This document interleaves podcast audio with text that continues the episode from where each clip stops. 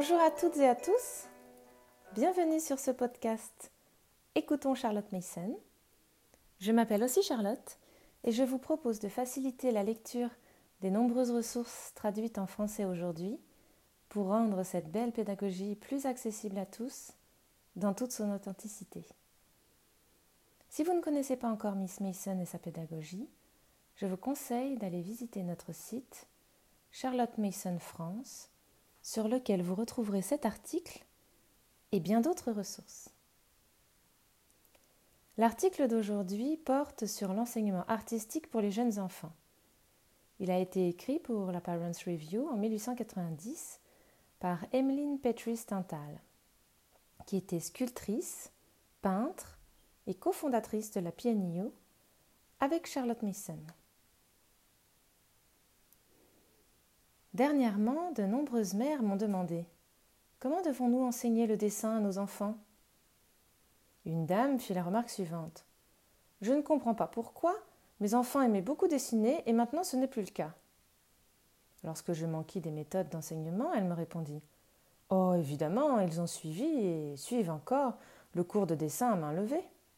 Je demandai Est-ce qu'il leur arrive de dessiner à partir d'objets ou de la nature? Oh mon Dieu, non.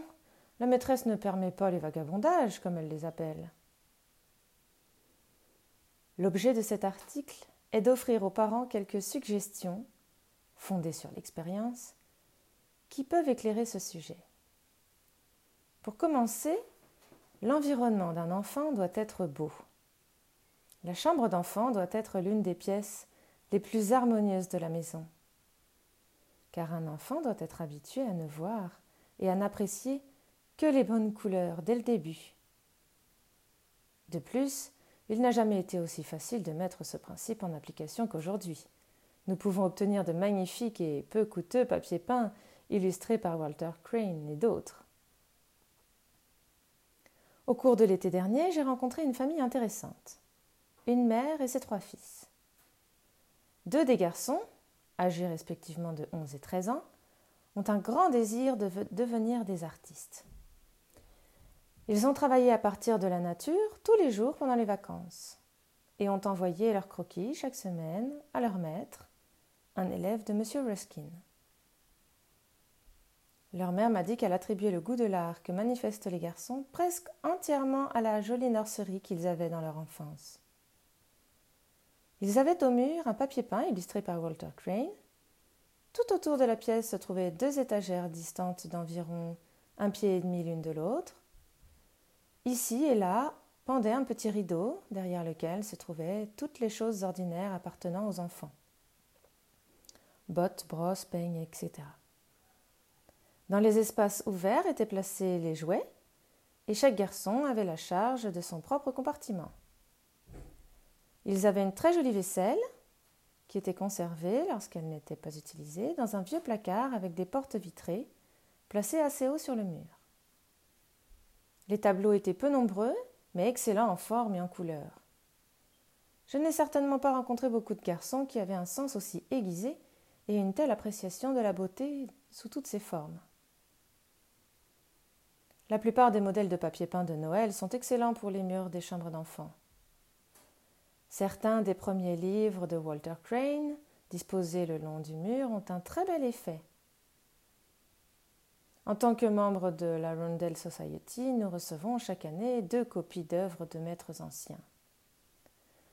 Nous estimons que ces œuvres ont la plus grande valeur éducative pour les enfants.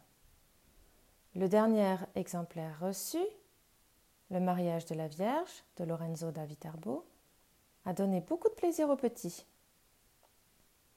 Un petit bout de chou de trois ans, qui nous a souvent entendu parler de la couleur, a dit l'autre jour à ce sujet Je crois que ce violet va très bien avec ce jaune. Les enfants, de cette manière, inconsciemment, se font aussi une très bonne idée des différentes écoles. Mais tous les parents ne se soucient pas des vieux maîtres. Et pour eux, la beauté et la forme ne manquent pas dans de nombreux livres d'images colorées pour enfants produits actuellement. Nous devons beaucoup à Millet, Brighton Rivière, Caldecott, Kate Greenaway et aux autres personnes qui ont travaillé dans ce domaine. Peu de choses font plus pour encourager l'art dans les chambres d'enfants que les illustrations dans les livres, à condition qu'elles soient peu nombreuses et bien choisies. Il est difficile d'en distinguer certaines alors qu'il y en a tant qui sont bonnes, mais je voudrais suggérer les dessins de Gordon Brown, les premiers livres de Walter Crane et son Mask of Flora. Harriet Bennett, Alice Havers. Cassels a produit un excellent album du dimanche. Je regrette que les couleurs utilisées dans nos leçons en maternelle ne soient pas mieux choisies. L'autre jour, nous avons reçu un jeu de feuilles de papier à tresser qui ne pouvait pas être utilisé.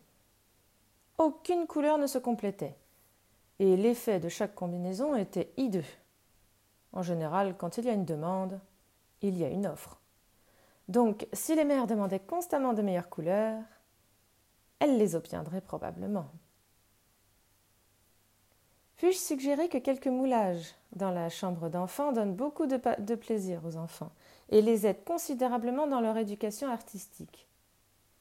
Le masque de Dante, la Madone de Michel-Ange, la Vénus de Milo et la Vierge à l'enfant de Donatello sont très peu coûteux et très beaux.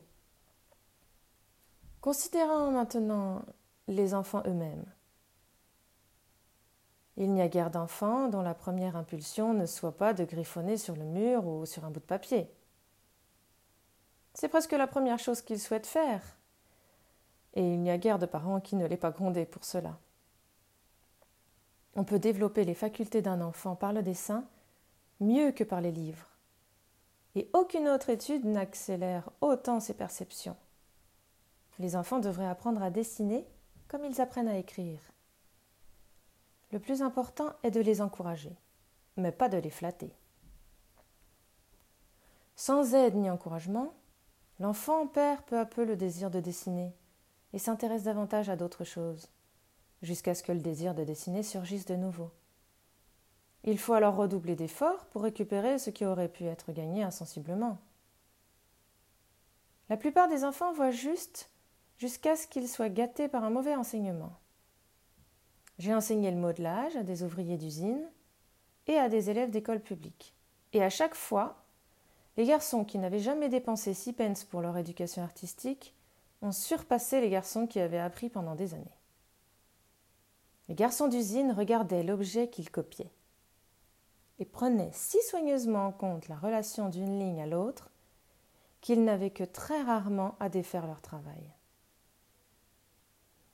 Cette théorie a été confirmée l'autre jour par le directeur d'une grande école d'art dans une de nos villes industrielles. Il a dit que son expérience était similaire et que dans ses cours du soir, les garçons de l'usine étaient beaucoup plus brillants et corrects que les élèves enseignants. Il y a deux points importants dont il faut se souvenir si l'on veut que notre système d'enseignement artistique pour les jeunes enfants soit un succès. Le premier est de toujours garder les enfants intéressés. Ensuite, il faut comprendre que le dessin ne s'apprend pas seulement avec un crayon et une feuille de papier. Pour illustrer le premier point, prenons le cas d'enfants enseignés uniquement avec des copies à main levée, qui curieusement ne deviennent pas les Raphaël et les Millet que leur mère attendait. Et ce qui est encore plus triste, ils ne souhaitent même pas devenir des artistes. Ne laissez pas les pauvres petits doigts se raidir en essayant de tourner les courbes qui n'ont aucun sens pour leurs yeux fatigués et leur cerveau encore plus fatigué. Fatigués par le vain espoir de faire correspondre exactement ce côté-ci à ce côté-là. Combien de parents pourraient s'asseoir et dessiner une tasse placée devant eux? Une orange ou une pomme encore est un mode de torture très apprécié de certains enseignants. Et pourtant, nous attendons des petits bouts de chou de 6 et 7 ans qu'ils fassent cela. Et nous nous demandons ensuite pourquoi ils n'aiment plus ils n'aiment pas plus le dessin. Donnez à l'enfant une grande feuille de papier et un bout de crayon épais ou un morceau de fusain, et demandez-lui de vous dessiner sa charrette et son cheval, ou son écurie, avec la charrette dedans, ou son bateau avec la voile levée, ou tout autre objet qu'il peut avoir près de lui. Laissez les filles faire de même avec leurs poupées, etc. Leur joie lorsqu'elles s'apercevront qu'elles peuvent vraiment créer quelque chose qui ressemble à leur animal de compagnie montrera ce que j'entends par intérêt. Tous les enfants aiment les couleurs, et rien ne leur plaît autant qu'une boîte de peinture. Laissez-les peindre leurs propres dessins, et s'ils réussissent vraiment à obtenir le jaune de la charrette ou le pis de l'étang, leur joie est sans limite. Ces enfants grandiront alors avec un sens des formes et des couleurs qui embellira leur vie, car la nature a beaucoup de secrets à révéler à l'œil averti. Ne laissez pas les enfants peindre dans les livres. Cela pourrait créer un manque de respect envers les livres. Or, il faut leur apprendre à manipuler les livres avec un grand soin. Passons maintenant à notre deuxième point, à savoir que le dessin ne doit pas être appris uniquement à l'aide d'un crayon et de papier. La principale valeur du dessin est qu'il entraîne l'œil à voir les choses telles qu'elles sont. Et cet entraînement peut se faire de plusieurs manières. Par exemple, lorsqu'un enfant est assez grand, c'est un bonheur intense pour lui de s'asseoir à côté de sa mère, de découper avec une paire de ciseaux des oiseaux, des chevaux, des garçons, des filles, etc. Et très souvent, la mère est surprise de l'agilité et de l'intelligence de l'enfant. Cet enfant a reçu une excellente leçon d'imagination et de forme sans le savoir. Encore une fois, tous les enfants aiment jouer avec la pâte à modeler, faire des nids, des chaussures, des oiseaux, etc. Un peu de pâte à modeler, que l'on peut se procurer pour une somme dérisoire, amusera les enfants pendant de longues après-midi d'hiver et les jours de pluie, et ce, tout en les instruisant. Ils apprennent à dessiner dans l'argile. Et je crois que dans plusieurs générations, nos descendants se demanderont pourquoi nous n'avons pas enseigné le modelage à tous les enfants, et comment il eût pu exister une forme d'éducation artistique sans cela. Un autre art qui prend de l'importance et qui peut être facilement exécuté par les petits doigts est le travail de la ferronnerie d'art. Il enseigne la réalisation de courbes et de belles lignes tout aussi sûrement, de façon beaucoup plus agréable que toutes les leçons à main levée. J'ai devant moi plusieurs spécimens remarquables de ce travail réalisé par des garçons de village âgés de 9 à 14 ans. Ne nous imaginons pas que tous nos enfants deviendront des artistes à l'avenir. Ne nous attendons pas à produire un Leighton ou un Hercomer. Mais ce dont nous pouvons être certains, c'est que les enfants qui sont bien formés dès leur plus jeune âge verront, en grandissant, plus de beauté dans le beau monde, même s'ils ne choisissent pas l'art comme profession que les enfants moins chanceux dans la formation artistique précoce aient laissé à elles-mêmes. Une atmosphère de raffinement et de culture artistique doit exercer un effet bénéfique sur le caractère de nos enfants d'aujourd'hui et des hommes et des femmes de demain. Voilà, j'espère que cet article vous aura inspiré. Je vous laisse à vos propres réflexions et je vous retrouve plus tard pour un nouvel épisode.